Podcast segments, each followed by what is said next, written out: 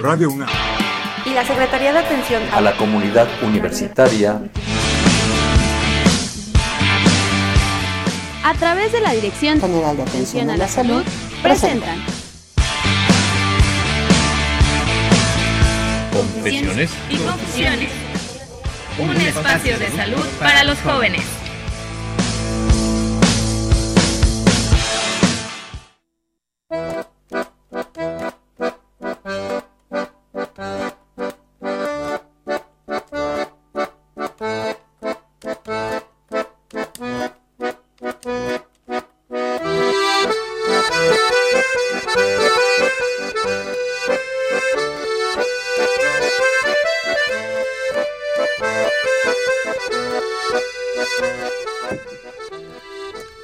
Buenas tardes, estamos aquí con ustedes saludándolos desde este programa Confesiones y Confusiones esta tarde, invitándolos, ya saben, para que estén aquí con nosotros conviviendo, compartiendo estos importantes temas que semana a semana compartimos eh, desde la Dirección General de Atención a la Salud en una coproducción con Radio Universidad Nacional Autónoma de México. Estamos dando la bienvenida hoy a estos temas de salud ambiental del Departamento de Salud Ambiental de la misma dirección. Y hoy viene eh, como representante Andrea Martínez García, quien es médico veterinario zootecnista. ¿Cómo estamos, Andrea? Hola, buenas tardes. Pues muy feliz porque hoy tenemos un programa muy interesante y sobre todo porque nos acompaña eh, pues la doctora Julieta Ramos, que es, yo creo que eh, de los investigadores que tiene la UNAM, de, de las mejores, ¿no? Y de, de varios años. De hecho, eh, previo a esta entrevista estábamos platicando con ella y nos decía que tiene toda una vida eh, trabajando en la UNAM y, y, eso, bueno, pues le agradecemos muchísimo y nos llena de orgullo tenerla justamente hoy eh, en esta cabina de radio. Y como siempre, lo, más importante, lo que cuidamos mucho en, este programa es que sea gente que conoce el tema, que lo maneja, que está listo para, sus dudas, queridos radioescuchas, para todos esos comentarios que nos quieran hacer llegar. Ya saben, al 5536 8989 o nos pueden escribir vía el Facebook a Confesiones y Confusiones o a Twitter arroba eh, confesiones-ru. Y bueno, para esta parte tan importante nos acompaña también el estudiante en servicio social médico eh, Luis Ernesto Peña Vargas. Muy buenas tardes. Hola, buenas tardes. Muchas gracias por la invitación para estar aquí presente. Y bueno, también con él pueden este, aclarar algunas dudas o este, dar sus comentarios para que los podamos estar comentando aquí directamente en vivo en la tarde de hoy. Y bueno, el tema, otras alternativas alimentarias de origen animal que bueno, eh, suena muy ambiguo, es un, una, este, una presentación muy abierta, pero ¿de qué vamos a ir hablando poco a poco? Sí, justamente eh, la idea del tema es eh, hablar de que, bueno, eh, no todo es, no sé, carne de, de cerdo, de borrego, de res, ¿no? Para, para nuestra alimentación.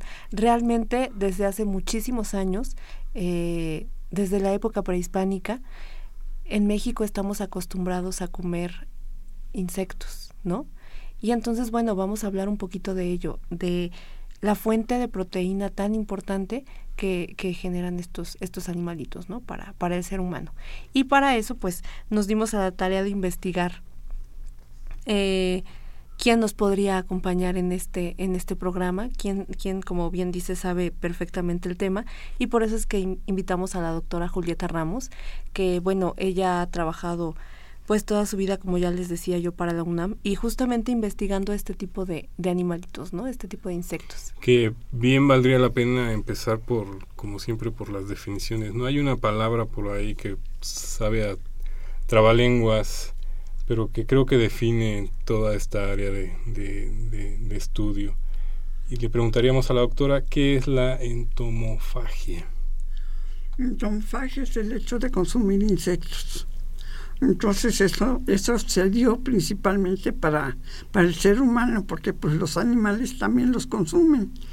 Pero, pero como no sabían qué, cómo decirle, entonces surgió el tema de entomofagia que es un, me imagino que es una raíz griega.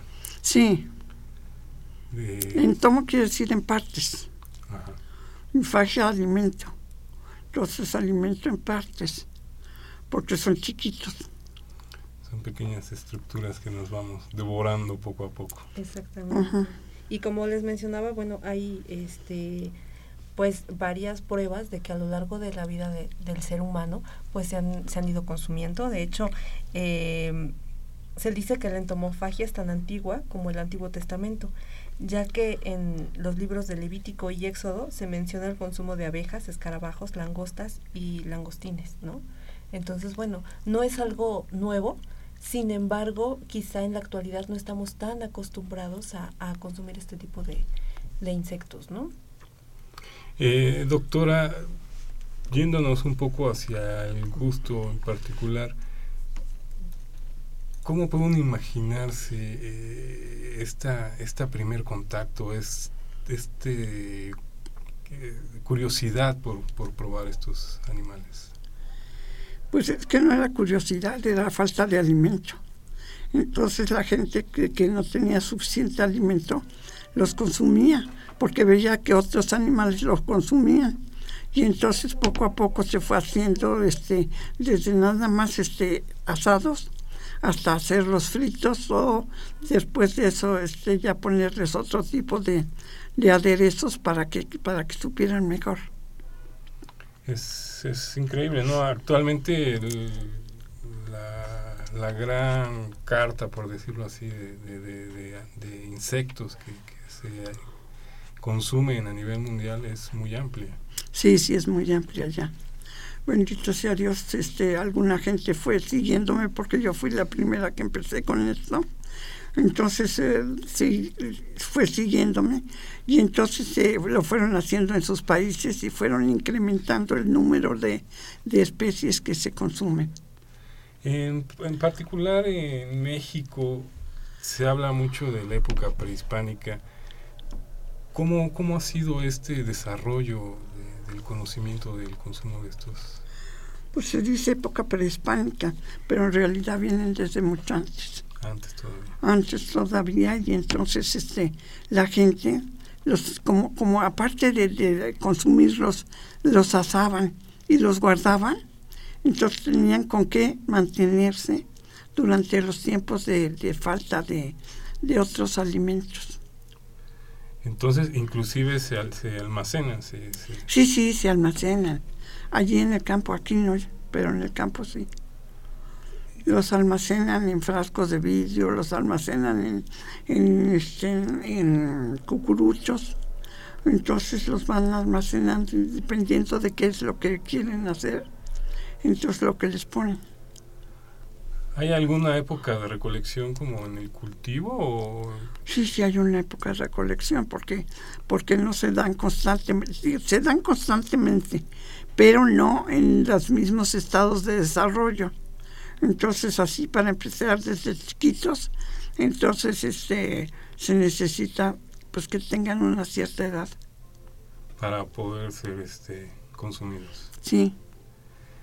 Es, es No, para poder ser consumidos no, porque Para- mientras más jovencitos son, por decir así, o más chiquitos, o más este que están todavía en estadios de desarrollo inferior, entonces más sabrosos saben porque porque entonces este eh, es el sabor lo que estamos buscando y es muy bueno el sabor que tienen.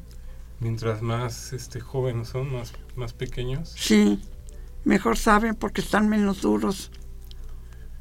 Pues es, es increíble, ¿no? Porque uno pensaría que es al revés, esperar a que maduren, a que crezcan para poder consumirlos. No, no, no, no. Es todo lo contrario. Sí, es todo lo contrario. Y la gente pues sí los consume porque los les gusta, pero pero generalmente no.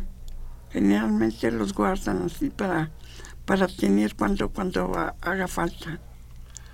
¿Se puede hablar de grupos este, étnicos que, que se dediquen más a este a esta labor, a este consumo, a esta recolección o, o es muy Es generalizada, pero pero sí hay grupos étnicos que consumen más, otros que consumen menos. Al menos no tenemos este la la noticia de que de que de que lo hacen, ¿no? Por ejemplo, los mayas los mayas pues tenían los chapulines y los chapulines ahí se ven en las pinturas y todo, pero este, pero se, ven en las pinturas, pero, pero, sí, ay señor, Perdón, disculpe, es que yo estoy aquí haciendo señas y ya distraje a la doctora. Pero entonces nos platicaba que desde, el- desde los mayas ya existen registros de, de- de este consumo. Sí, sí, yo, yo, yo considero que es desde siempre. Era una fuente de proteína animal que la siguieron empleando y la siguen empleando actualmente en diferentes partes. Por ejemplo, en el estado de Hidalgo es muy socorrido. El estado de Oaxaca también es muy socorrido. Entonces tenemos de diferentes este, tipos y en diferentes cantidades. Por ejemplo, en su caso en particular, eh, ¿qué le atrajo a estudiar esta parte del...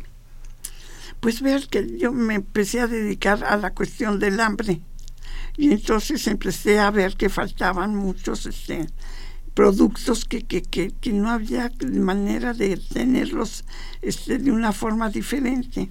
Entonces se almacenaban y se guardaban, pero ellos los almacenaban diferentes de uno. Y entonces así los tenían ya listos, ¿no? Increíble, ¿no? Sí, lo que pasa es que, bueno, como, como habíamos platicado, eh, en diversos eh, lugares de nuestro país, pues a veces no tenemos las condiciones necesarias para tener otro tipo de producción, ¿no? Como más a lo que nosotros estamos acostumbrados. Entonces, pues claro, eh, al observar, ¿no? Los seres humanos que, que como bien decía la doctora, eh, los animalitos consumían este tipo de insectos, pues obviamente de ahí viene como la idea, ¿no? Además, eh, también en la, en la época prehispánica se, se tenían estos animales como que ayudaban a, curar ciertas enfermedades, ¿no? se usaban un poco también como remedio. Entonces, bueno, de ahí que eh, se empezó justamente el, consumo, ¿no? De ellos y obviamente es algo que se va pasando de generación en generación hasta nuestros eh, indígenas actuales que todavía conservan esa eh, tradición. esa tradición, ¿no? De, de comer este tipo de, de, insectos. Y bueno, un ejemplo muy claro es lo que sucede con el jumil en Tasco, eh, que bueno, hacen... El jumil, explícanos rápidamente a qué nos referimos. Los jumiles, los jumiles son chinches, chinches de la familia Pentatomide. Entonces, ¿quién diría que, que, que, iba uno a comer chinches? Sin embargo, se consumen abundantemente y los tienen guardados en frascos. Entonces, para sacarlos a vender cuando ya se acaba la época, porque algunos los consumen y otros nada más los guardan para tener un dinero con el cual puedan ellos ganarse algo. Chinches, igual uh -huh. en un estadio muy temprano de su desarrollo. Sí. Ok, increíble. Sí, y entonces, bueno, eh, te digo, en, en, Tasco hacen toda una fiesta en honor a, a, ellos, donde, bueno, llegan gente de pueblos cercanos y eh, se hace generalmente el lunes siguiente eh, del Día de Muertos, justamente porque eh, se cree que estos insectos eran el alma de los difuntos que regresaban para convivir con sus seres queridos, ¿no? Por eso es que se les da tanta importancia. Y así como eso, muchos otros eh, ejemplos, ¿no? Que podríamos mencionar. Platicando más adelante, vamos a ir a una breve pausa, los seguimos invitando para que se comuniquen al 55 36 8989 también les recordamos que podemos leer sus mensajes vía Twitter en arroba una perdón arroba confesiones guion bajo ru o en Facebook como confesiones y confesiones regresamos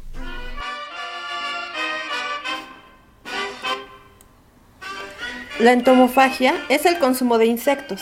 Se practica en muchos países de todo el mundo, pero principalmente en regiones de Asia, África y América Latina. La ingesta de insectos completa la dieta de aproximadamente 2.000 millones de personas y se trata de un hábito que siempre ha estado presente en la conducta alimentaria de los seres humanos. El contenido nutricional de los insectos depende de su etapa de vida, hábitat y dieta. Sin embargo, se acepta ampliamente que los insectos proporcionan proteínas y nutrientes de alta calidad en comparación con la carne y el pescado. Contienen niveles elevados de ácidos grasos, fibra y micronutrientes como cobre, hierro, magnesio, fósforo, manganeso, selenio y zinc. Es importante mencionar que no se conocen casos de transmisión de enfermedades a humanos derivados del consumo de insectos, siempre que estos hayan sido manipulados en las mismas condiciones de higiene que cualquier otro alimento.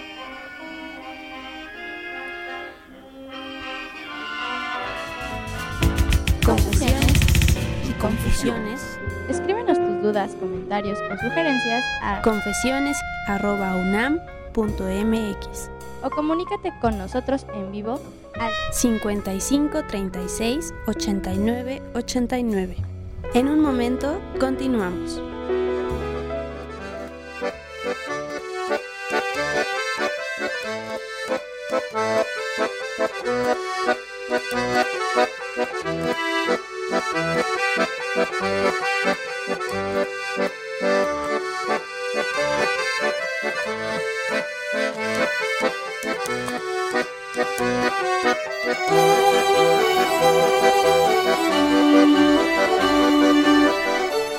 Estamos de vuelta aquí con ustedes en Confesiones y Confusiones, agradeciendo que estén con nosotros eh, en vivo vía el 55 36 8989 y ya por ahí empiezan a llegar algunas llamadas. Sí, efectivamente agradecemos sus llamadas y bueno, el señor Hugo Ortiz Andrade de la colonia Coyoacán, Pedregal de Santa Úrsula, nos pregunta, doctora, ¿qué libros ha editado eh, acerca de, del tema para poderlos comprar?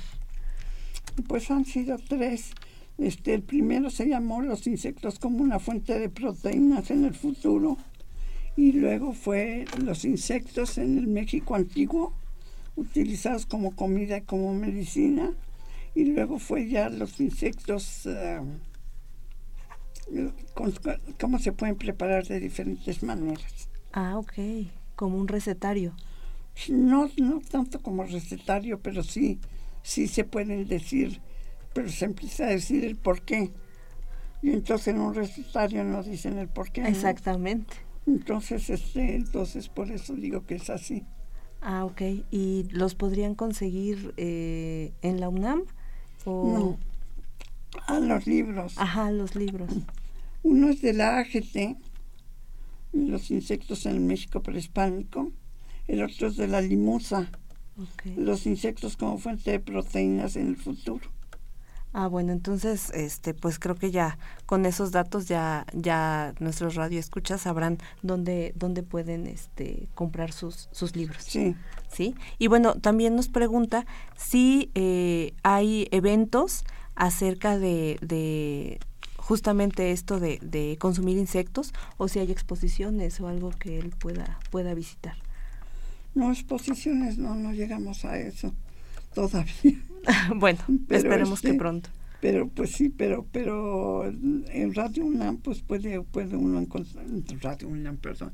En, en- en- Instituto de Biología. no, en el Instituto de Biología ya no tengo.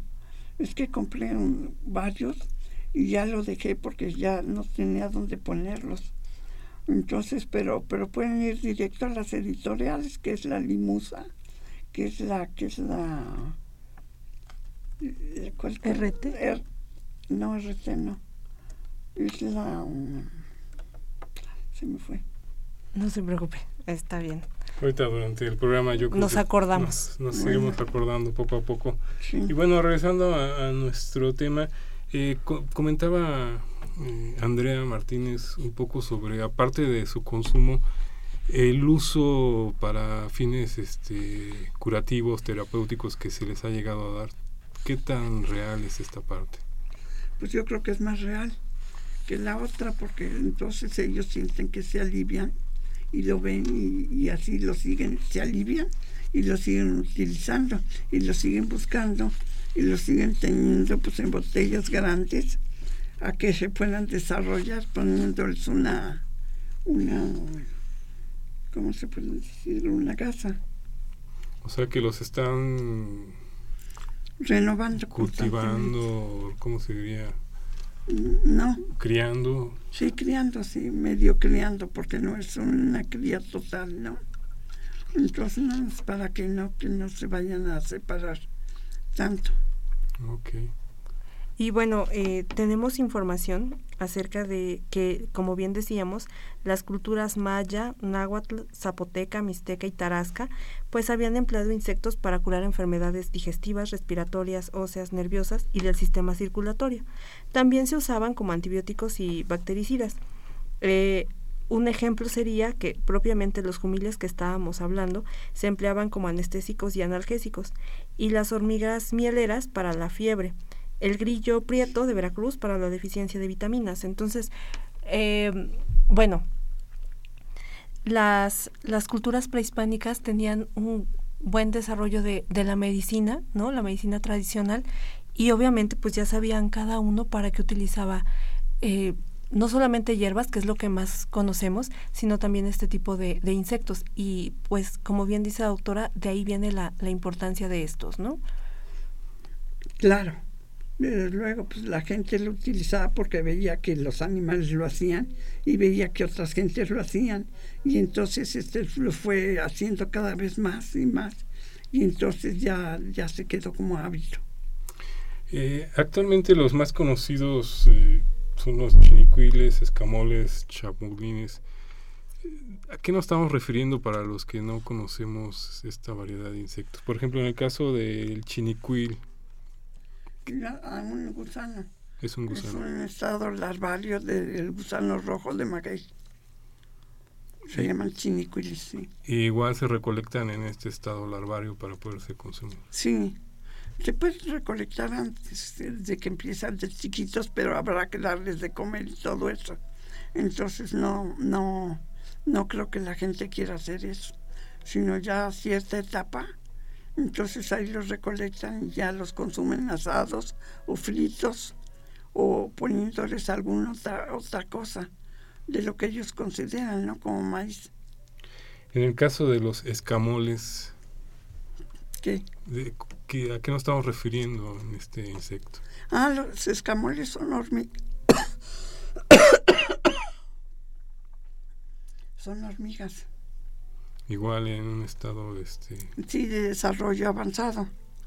Y entonces se consumen, se consumen porque se- las pancitas se les llenan, ¿no? Y entonces, este, y entonces se, se ven muy redonditas. Y entonces la gente ya sabe que cuando están así, ya es la época de los escamoles. Y entonces empieza a explotarlos.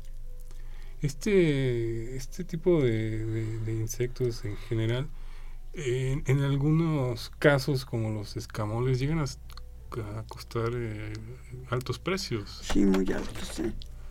Bastante altos, sí. por lo mismo de su la complicación al recolectarlos o, o su escasez. No, porque no hay suficiente cantidad y la gente ya los empieza a buscar más cada vez. Y entonces al buscarlos más cada vez, entonces adquiere mayor valor. Claro. Tenemos por ahí llamadas telefónicas al 55 36 8989.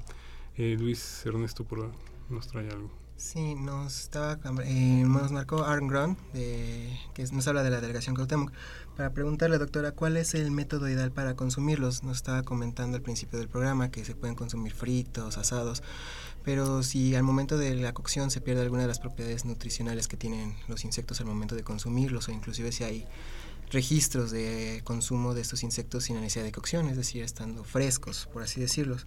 Y si también pedía si pudi- se pudieron dar un poquito más en el tipo de insectos que podemos encontrar aquí en México, eh, sobre todo en los nombres para poderlos localizar y saber cómo consumirlos. Pues por el nombre que, que es el nombre popular. Ujú. El nombre este, y entonces este, así la gente conoce lo que es. Sabe lo que es un chinicuil y saben lo que es un chapulín, etcétera, no un ortóptero, no, o un este, o un ya, un díptero en estado larvario. No, pues nadie, nadie va a entender ¿no? No. cuando vaya a preguntar. Y en cuanto al consumo, ¿cómo lo recomienda más? Este, crudos, cocidos, asados. Pues lo que pasa es que es que es que no se no se les van las propiedades totalmente, porque como es la forma de consumo, entonces la gente no los consumiría sino si se fueran todas las propiedades. Entonces los consumen mm, a, a veces mucho, a veces poco. Nada más lo que buscan es que no se termine. Que en este caso iría muy relacionado con el aspecto de salud en cuanto a la higiene. Este, Claro. Es recomendable, por ejemplo, que en su estado natural, crudos, por decirlo. Sí, puede ser, ¿no?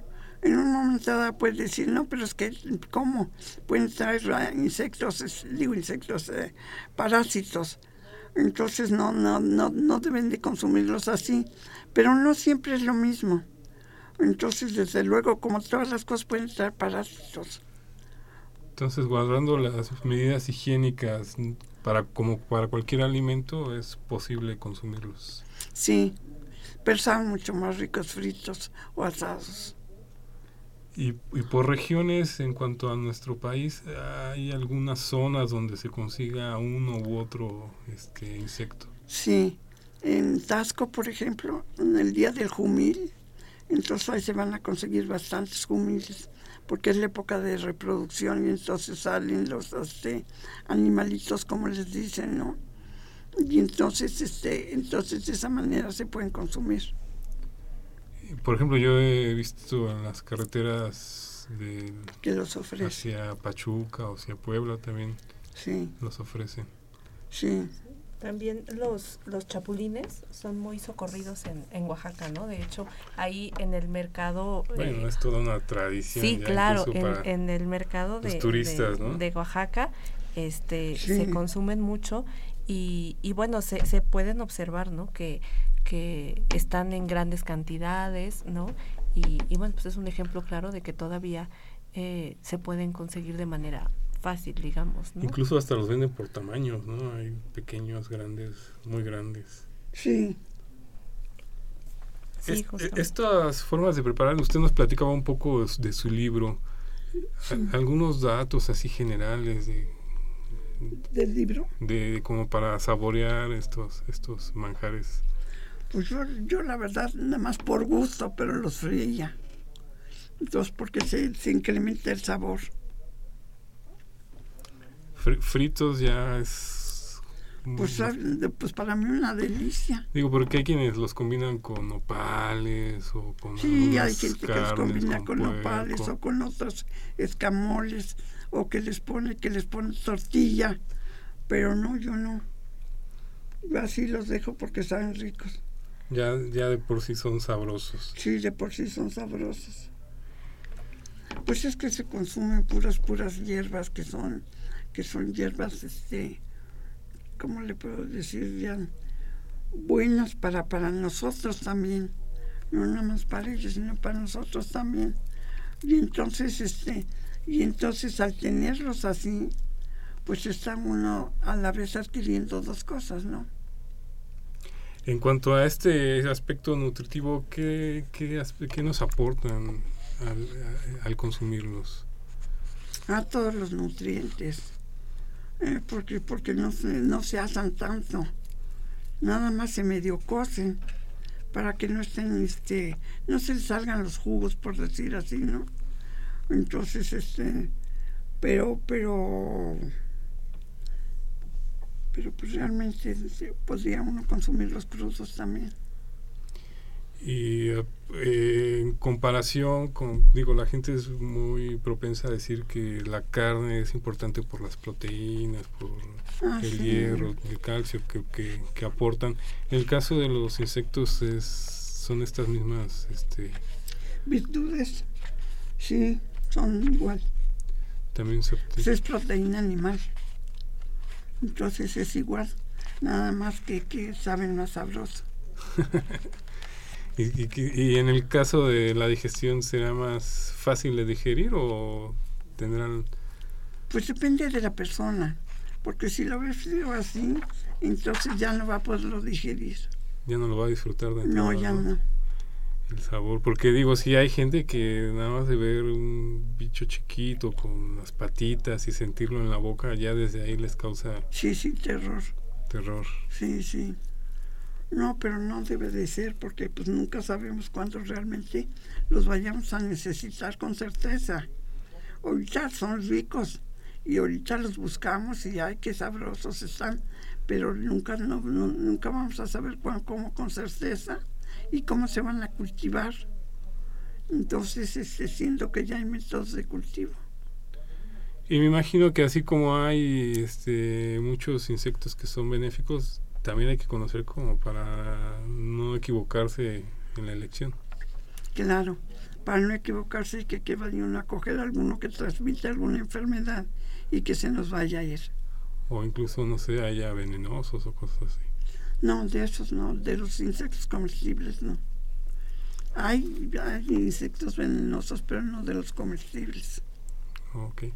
Pues vamos a ir a una pausa. Este, los seguimos invitando. Comuníquense al 55 36 8989. Estamos eh, la tarde de hoy aquí con, con este tema de la, los alimentos alternativos, por llamarlo de alguna manera, pero pues ya nos explicaron que es entomofagia. Entomofagia, sí.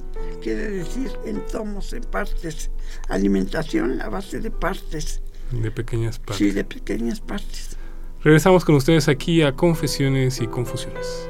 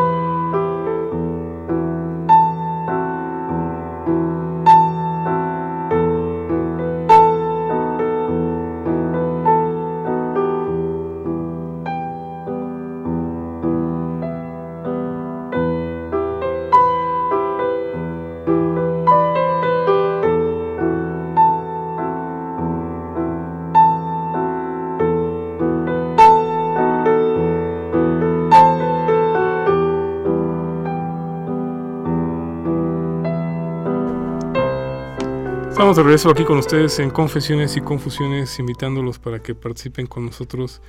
Estamos en el 55 36 89 89 en la tarde de hoy con la doctora Julieta Ramos Elorduy Blasquez, eh, quien es una experta en estos temas de otras alternativas alimentarias de, de, de, origen animal. Nos platicaba un poco sobre la recolección que se hace y que hay ciertas épocas en, en que se pueden este, conseguir este, esta clase de insectos, pero también nos, nos deja ver que hay posibilidades de, de, de cultivarlos, de criarlos, de reproducirlos de una manera más controlada. Sí, desde luego. Hay posibilidades, pero tendría, tendríamos que ver cuáles, ¿no? Claro. Porque hay de todo, de insectos comestibles, son desde avispas hasta chapulines, o más bien desde chapulines hasta avispas. Entonces este, las avispas ya son más difíciles de cultivarse. En el caso de los chapulines... No, en el caso de los chapulines no es difícil. Nada más lo que sí necesitan alimentación fresca, alimentación fresca constantemente. Bueno, constantemente por decir cada día diario estarlos alimentando y tenerlos, no sé, en algunos espacios cerrados. Sí, en, en, este, en, en, cajas, como dicen cajas, pero, pero que estén de madera y de vidrio para poderles abrir y que luego se les ponga el, el, la una malla, malla, una tela encima. Tenemos por ahí alguna otra llamada telefónica al 55 36 8989. Sí, nos se comunica Sofía Soriano de la delegación Tlalpan preguntando si cuáles son los riesgos o qué enfermedades existen eh, que se pueden adquirir por, al consumir insectos, ya sea que no se tenga cuidado con su preparación o en su conservación. Pues en realidad que se sepa exactamente no, no se sabe. Es nada más por decir que cualquier animal puede transmitir cualquier enfermedad. No, no todos, es solamente una sino que están en relación al ambiente donde se encuentren. O sea que por, por, por su naturaleza no, pero sí por algún este eh, algo que sí algo que consumieron ellos mismos. contaminado, por decirlo. Sí. Le estamos también mandando un saludo a Mafer Martínez, que también nos, nos hace esta pregunta vía Facebook. Un, un saludo, eh, mi estimada Fernanda Martínez. Este, y bueno, nos platicaba qué, qué otros animales, por ejemplo, las, las hormigas, que ya se sabe que se pueden este, Consumir. consumir, pero también este reproducir o tener este Ah, sí, se espacios de tener en un espacio corto. Nada más que, que eso sí hay que estarles vigilando mucho temperatura y humedad y darles de comer. Entonces, ¿para qué? Para que puedan ellas sacar, sacar lo que necesitan y así uno se vaya dando cuenta de qué es lo que tiene. Entonces, como bien lo decía, en un tiempo no sabemos eh, que tuviéramos la necesidad de, de, consumir solamente, o, que tuviéramos la única opción como consumo es, de estos insectos, sí habría manera de, de, de- de- de- de reproducirlos, de, de criarlos. Sí, sí habría manera. No Sí, porque son precisamente insectos que, que no, no forman alas. Forman, pero muy chicas. ¿no? Entonces no, no hay que, que dejarlos que vuelen, que salgan, etcétera.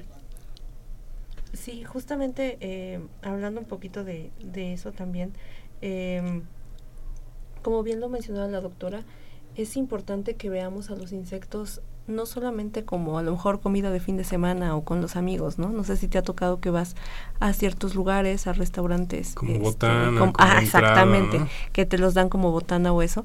No solamente verlos como, como comida de fin de semana, sino también porque no sabemos qué pueda pasar. El cambio climático ha estado haciendo de las suyas, como, como todos sabemos, y entonces a lo mejor en algún momento podríamos tener la necesidad de comer solo insectos, ¿no? Y es justamente por eso que, que pues queremos que la gente se dé cuenta que, que son una buena fuente de proteína, buena fuente de, de grasas, ¿no? Muchos de ellos sí proporcionan grasa y obviamente pues calorías. Entonces, eh, no sería descabellado pensar que en algún momento de, de algún alguna eventualidad ¿no? que pudiéramos tener, pues eh, quizá tengamos la, necesidad de, comer insectos, ¿no? Yo creo que sí se, se debe hacer por gusto, pero también ver que eh, pueden ayudar a, a la nutrición, no solamente em, pues digamos de adultos, sino también en, en niños desnutridos está, está muy eh, requerido, ¿no? De hecho la FAO está haciendo mucho mucha propaganda justamente para, para consumir este tipo de, de insectos. Eh, doctora, aparte de esta crianza, esta posibilidad de, de su este, Fíjate, conservación, ahorita la FAO está, perdón, Sí, adelante, la adelante. FAO está, está promoviendo su, su esto. Yo fui a la FAO, uf, nada, cuestión de 10 años, y no, no, no, no se les hacía importante. no era un tema para ese momento. Pues no, no era un tema porque no se daban cuenta de la potencialidad, ¿no? Y por ejemplo, precisamente este, en ese sentido mi pregunta, nos habla de que hay temporadas en las que se pueden adquirir o consumir, pero ¿hay una, alguna manera de conservarlos ¿Vivos? o vivos o muertos para, para posteriormente irlos Ah, sí, pues, bueno, se pueden conservar muertos, nada más asándolos y ya, pero que estén bien asados para que no se vaya a descomponer la, las sustancias que tienen.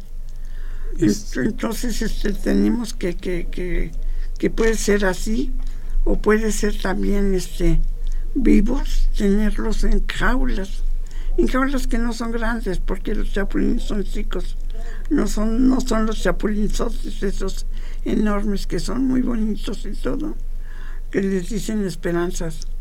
Entonces si no son unos chicos y entonces si se juntan un, un buen qué, pues te vamos a encontrar que son bastante sabrosos y bastante buenos. Y por ejemplo, eh, digo, no, no sé si esté en lo correcto, pero hay quienes incluso los llegan a considerar como plagas en algunos lugares. Eso sí yo no lo vi. Eso sí no, porque Oh. en, en todas las partes donde se dan, entonces la gente los busca para Para consumirlos, consumirlos. porque saben muy sabroso. Entonces no les dan tiempo de, de, que se hagan plaga, ¿no? De que se hagan plaga. Tenemos por ahí otra llamada telefónica al 5536 8989. Esta tarde Luis Ernesto Peña Vargas nos está acompañando en ese sentido. Este, Noé Aguilar, de la colonia Francisco Villa, eh, nos pregunta si es posible hacer el cultivo de chinicuiles, por decir algún insecto, a gran escala, que sea un cultivo masivo de estos insectos para lograr la alimentación. Pues primero se tiene que estudiar con mucho cuidado. Entonces, decir, decir cuánto tiempo lleva cada estadio del desarrollo, en dónde, de qué se alimentarían. Después que, tienen que estén en jaulas, estén en jaulas que, que, sea de temperatura y humedad controlada. Dijéramos, si pusiéramos aquí en esta oficina un, cultivo, pues ya estaría bastante grande porque lo podríamos hacer en, etapas, ¿no? Y entonces ya de ahí sacarlos cuando ya están para comerse. O sea que finalmente además no se necesitan espacios muy grandes. No, enormes no. Grandes sí, pero enormes no. Y por ejemplo, ya que la gente está teniendo mucha esta inquietud, ¿habría donde se puedan dirigir para recibir asesorías, para que más o menos, o, alguno de sus libros que, les recomendara para... Pues los libros son, son generalidades. Sin embargo, ahí pueden ver parte de lo que es la, la cantidad de, de, de, compuestos que tienen.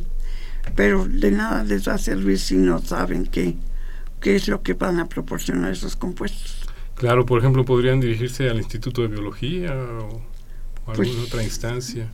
Pues podrían dirigirse con Manuel Pina al Instituto de Biología. Manuel porque yo ya trabajo, ya no trabajo desde hace un año. Ah, digo. Ya estoy jubilada. Ya eso estoy jubilada. Pero se ve que es una apasionada del tema. No, sí, sí, sí. De veras que sí, eso sí de alguna manera le dedicó toda esta parte de la investigación de su vida. Pues sí, de una manera y sí, me, encantaba. Me encantaba el tema y me encantaba ir al campo. Me encantaba andar por allí buscando a ver qué encontraba. ¿Y a, la fecha se sigue experimentando con nuevas posibilidades o...? No, para nada. Me salí yo y los demás como decían, ay, que cómo va a comerse eso. Pues, no lo coman. ya veremos quién, quién, quién sabe más. ¿Quién tenía la razón? Pues sí. También le mandamos vía Twitter un saludo a Carlos Oropa, quien nos está este, mandando saludos por, esta vía. Vamos a ir a una última breve pausa. Regresamos aquí con ustedes a Confesiones y Confusiones. La tarde de hoy con el tema de los insectos, eh, perdón, eh, otra alternativa alimentaria basada en los insectos con eh, como fuente de proteínas. Regresamos con ustedes aquí a Confesiones y Confusiones. Mm.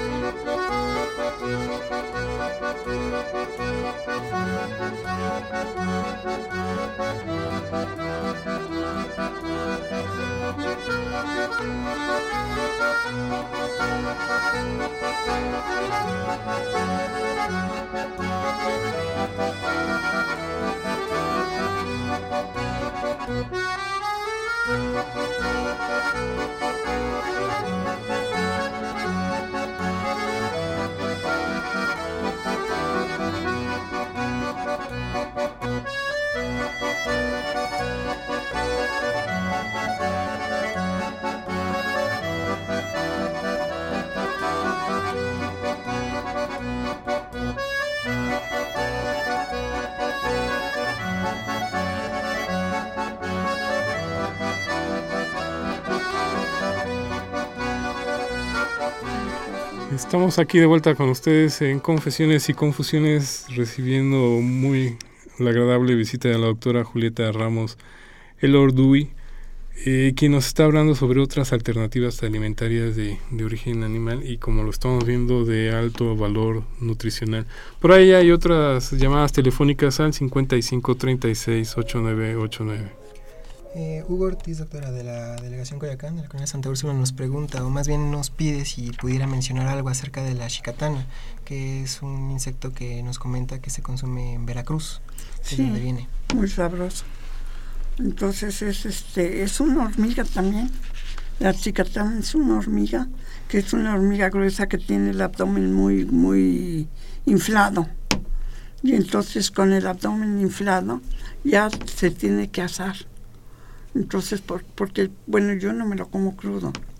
Entonces este, lo asaba y ya me lo comí y sabe riquísimo. También. ¿Cómo, ¿Cómo invitar a las personas que, como usted dice, de verlo o de sentirlo en la boca, este, ya, ya, no, ya no lo quieren probar? ¿Cómo convencerlos para decirles es que sí, no, no solamente es nutritivo, sino aparte es delicioso? ¿Cómo? ¿Cómo convencer a la gente para, para que consuman este, esta clase de alimentos? Pues yo creo que lo que pasa es que si no lo consumen es porque no lo han probado. Y el momento en que lo prueban, entonces dicen, ah, pues no sabe tan mal. A ver, si le echo tantita salecita, o si le echo tantita pimienta, o si, o si nada más los aso así, ah, pues van a saber muy diferentes. Y entonces ya sí, ya se, ya se va a incrementar, sí. Digo, porque es increíble, como decía Andrea, sobre todo en la zona del centro de Oaxaca, en este mercado tan grande que existe ahí. eh, Pero yo he ido y no, no lo he visto, ¿eh? no lo ha visto. No, ya no. Este, pues yo he visto canastas llenas de, de- de chapulines preparados en distintas formas y los turistas están ahí probando y gente Pero más local. De ¿no? chapulines. De, de chapulines. No de chicatanas. sí. No, bueno, la chicatana, como decían, es de Veracruz y es así, yo ni la conocía siquiera, ni la conozco. Es muy grande, la chicatana es más o menos de este tamaño. Y tiene la, la- el abdomen muy redondeado. Y entonces, este, y entonces, pues sabe muy sabroso, ¿eh? ¿Y ese dónde, más o menos, en qué zona se Pues localiza? precisamente en Veracruz. Pero en la costa, en, el- en la selva. No, en la costa no. Eh, no en las selvas tampoco, en la parte cercana a donde hay cultivos. Ok. Entonces salen y pues cortan las hojitas, cortan las este los rabos y entonces se lo consumen y ya luego ya lo pues ya, ya lo absorben, ¿no? Y lo, lo uno los se lo come después. Es que, qué rico, ¿no? Sí, y bueno, también es importante mencionar que muchos eh, chefs, sobre todo aquellos que están interesados en la comida mexicana, ¿no? Han estado eh, buscando opciones justamente para eh, incluir este tipo de insectos en eh, platillos, ¿no? Que, que han estado desarrollando. Entonces, eh, digamos que ahora ya está un poco más eh, abierto el, el tema en cuanto a la parte gastronómica, porque también han sido muy estudiados por ellos y también han, han estado buscando eh, ingredientes que puedan eh, utilizar para justamente realzar el, el sabor de estos insectos, ¿no? Es simplemente darse una vuelta, de hecho, pues en el, en el centro histórico de nuestro, de nuestro ahora, de nuestra ahora Ciudad de. México, ¿no? Eh, hay, me parece que dos restaurantes de cocina prehispánica que eh, a lo largo del año están trabajando con este tipo de, de insectos. Entonces, como a lo mejor una, mm, eh, una invitación a comer algo nuevo, algo distinto, podrían eh, dirigirse a este tipo de, de lugares en el centro y poder probarlos, ¿no? Darse la oportunidad de, de probarlos, de consumirlos y como dice la doctora, ¿no? Probablemente después de de eh, degustarlos, Degustar. entonces claro, ya, ya se les haga todo un hábito, ¿no? Ajá. Es muy sabroso, ¿no? Entonces, este, ellos son muy sabrosos y los prueba uno y pues, primero dice, ay, ¿cómo me lo voy a comer, no? Por las patitas que tienen espinitas y todo eso, pues le arranca primero las patas. Y entonces este lo consume así asado. Y saben rico. Y ya después ya los empieza a freír o hacer de alguna otra manera con los este con los ah, otros organismos que haya no y entonces ver lo que están haciendo. Yo me acuerdo cuando fui a la fonda Don John entonces él estaba preparando escamoles precisamente. Y entonces este pues nada más que el costo era muy grande. Entonces altísimo. Pues que es muy bien para quien lo puede pagar pero para quien no lo puede pagar pues no. Entonces este entonces en esa fonda lo, hacía el señor este cómo se llamaba de la fonda Don John pues no me acuerdo cómo se llamaba pero sabían deliciosos deliciosos sí y por ejemplo, en el caso de, porque también existe mucho ese mito en cuanto a quién no puede consumir, hay gente que no le gusta darle a probar a los niños, a los, a los infantes. Pues sí, ellos se lo comen desde que están crudos. Ahí andan en el jardín, si lo ven, se los comen. Y ni quien se dé cuenta. No, ni quien se dé cuenta. Entonces de repente si los ve uno y pues sí puede ser peligroso, ¿no? Entonces mejor que estén asados pero, pero se los comen. Pero no hay mayor peligro en cuanto a su consumo. No, no, pues ya hubieran dicho, si, se los comen así. Desde todo, toda la vida, sobre todo en las comunidades, como bien decía, ¿no? Que muchas veces es el alimento básico. Sí, exactamente, es el alimento básico y que les proporciona un buen número de proteínas. La calidad no es igual a la de la a la de las proteínas de otras hormigas. En cada, en cada especie va a variar, no enormemente, pero sí varía la calidad de la proteína. Es decir, que tiene más o menos triptofano o más o menos algún otro de los, de los compuestos que, que tienen este, las, las diferentes organismos.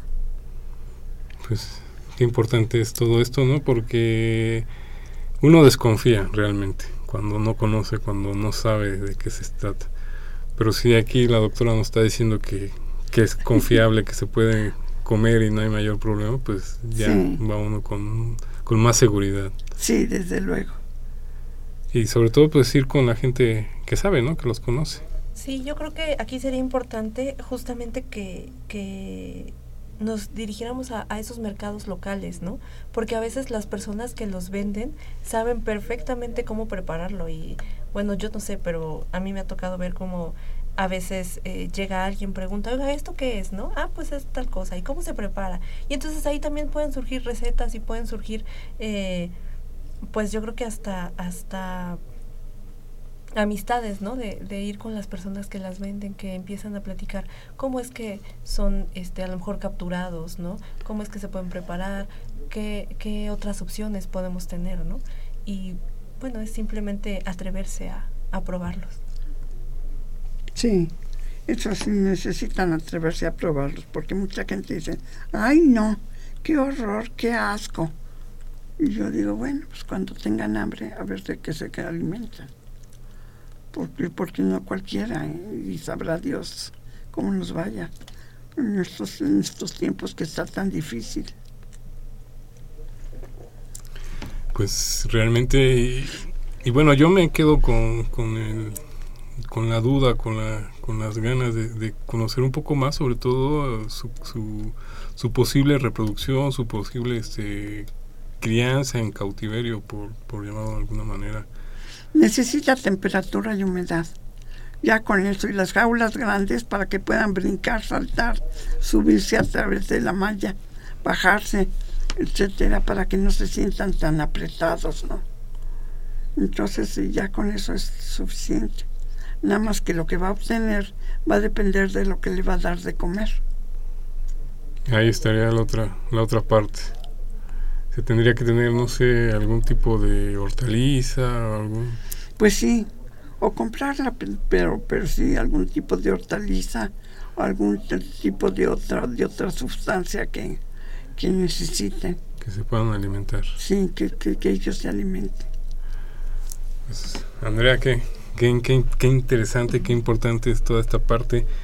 Y qué afortunados somos de tener aquí a, la doctora la, la, tarde del día de hoy a la doctora Julieta Ramos eh, que nos haya querido acompañar. Eh, doctora, el tiempo como, como en todos lados nos va ganando, pero ¿algún último comentario, alguna recomendación para, para nuestros queridos radioescuchas que, que están atentos al programa del día de hoy? Pues que no teman, que, que si ven algo que ya se está ofreciendo es porque se consume y lo consumen varias gentes. Entonces, que más vale consumirlo que no consumirlo, porque nunca sabe uno cuándo le va a tocar el tiempo de que lo tenga que consumir. Y por último, al organismo no le afecta una primera vez, no, no hay mayor problema. Se consumen y como si fuera cualquier otro manjar. Sí. Pues, sí, saben rico. ¿eh? Pues muchísimas gracias que nos haya acompañado la tarde de hoy, doctora. Ay, de nada, encantada. Andrea Martínez García. Muchas gracias. Muchas gracias. Este, esperamos que el programa les haya gustado, que haya sido de utilidad y bueno, pues nada más invitarlos a que a que prueben opciones distintas, ¿no? A lo que, a lo que están acostumbrados, a lo mejor descubren que, que realmente les gusta. Dense la oportunidad. Sí, por supuesto. Eh, Luis Ernesto Peña Vargas, ¿algún último comentario que nos quieras dejar aquí a la mesa la tarde de hoy? Pues considero que es información valiosa. Mucha gente considera que casqueros inclusive comer insectos. Entonces es bueno que se difundan este tipo de temas para que la gente conozca y aprenda de que de otras opciones de alimentación que existen y que existen sobre todo tan arraigadas en nuestra cultura y que quitar esos tabúes que existen de comer insectos. Este es el punto de vista de un médico, así que no hay, no hay miedo de, contraer alguna enfermedad. Se habló mucho ¿no? de las enfermedades que se pueden contraer. Sí, exacto. se tuvo la pregunta de cuáles eran los riesgos y como nos comentaba la doctora, son, son pocos los riesgos que pueden realmente existir. Pues muchísimas gracias, nos estamos despidiendo de ustedes, le agradecemos a Crescencio Suárez Blancas en los controles técnicos, un saludo a don Jesús Ruiz Montaño, Juan Carlos Osornio en continuidad, un saludo a todo el equipo de salud este, de la Dirección de Atención a la Salud, eh, el licenciado Cuauhtémoc Solís Torres, el doctor Francisco Javier Estrafón Salazar, eh, Andrea Martínez, perdón, Andrea, estás aquí, Andrea Martínez, Fernanda Martínez, a Gisela Itzel, al doctor Guillermo Carballido. Se despide de ustedes Alfredo Pineda. Hasta la próxima de Confesiones y Confusiones.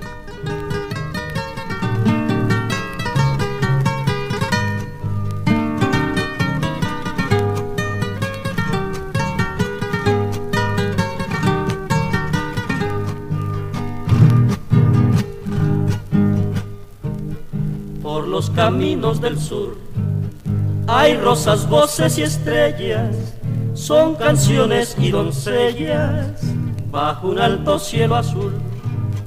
Por los caminos del sur hay rosas, voces y estrellas, son canciones y doncellas bajo un alto cielo azul. Jaguares en las marañas y pájaros sobre el río. Es un bello desafío, la selva con la montaña.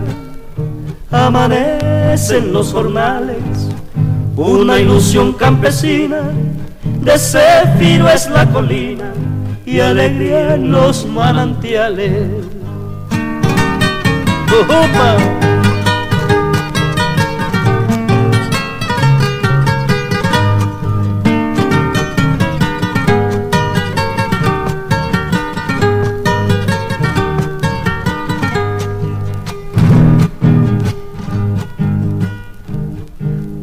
Caminos del sur. Radio Y la Secretaría de Atención a la Comunidad Universitaria. A través de la Dirección General de Atención a la Salud. Presentaron. Confesiones y confusiones. Un espacio de salud para los jóvenes.